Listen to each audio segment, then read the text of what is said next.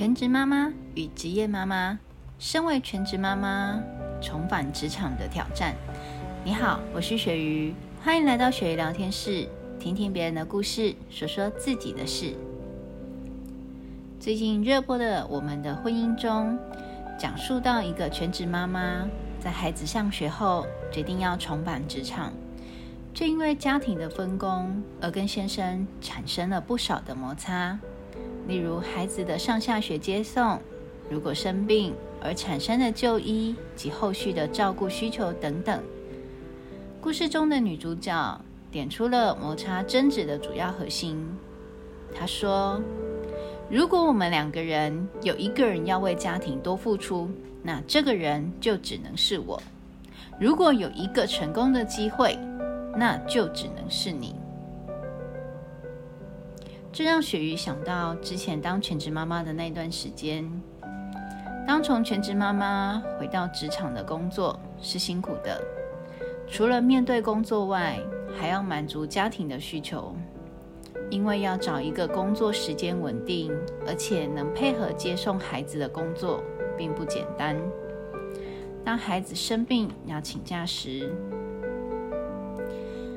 增加同事的工作量。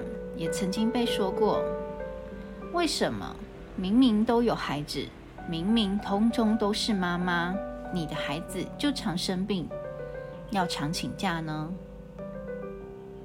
除了要面对孩子生病受伤的担忧，还要面临可能遇到的职场偏见及霸凌，男主外女主内的观念，这就是从古至今社会的普世世俗的价值观。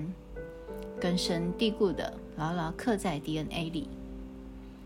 固有的认知，造就了现在许多妈妈的莫须有罪名：孩子太瘦，使妈妈没有好手艺；孩子生病，是妈妈没有好好照顾及穿好衣服；孩子的学习成绩不好，妈妈没有办法教导。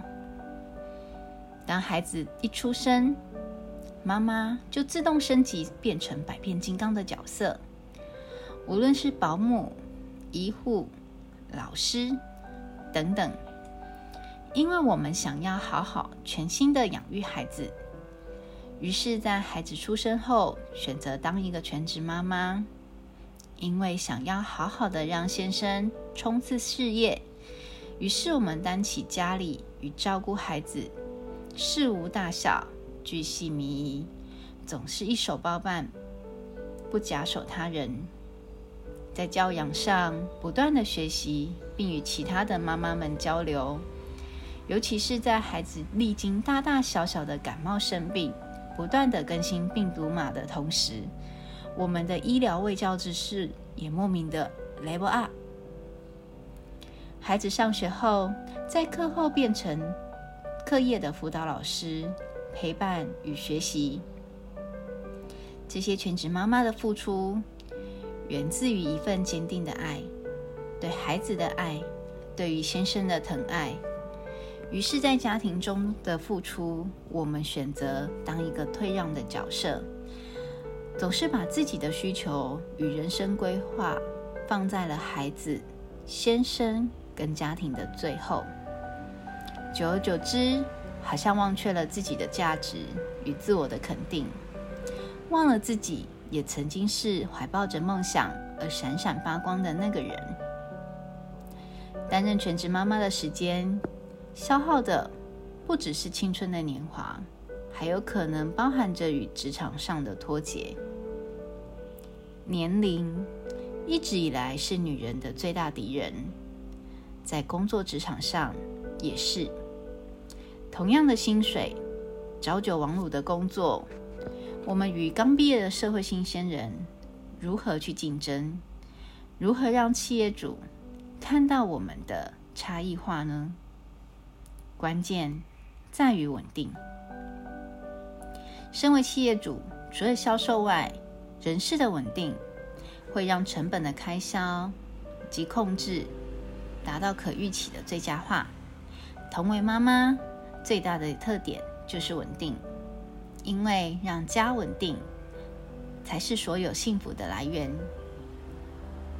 亲爱的女人，如果你是全职妈妈，请记得每天花一分钟赞美及认同自己的努力。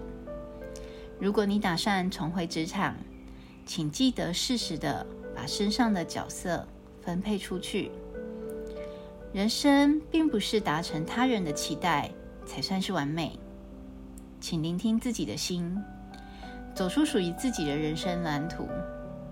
或许忙，或许累，也许烦，但你永不放弃且坚持的背影与自我成就的满足，是孩子成长学习的榜样。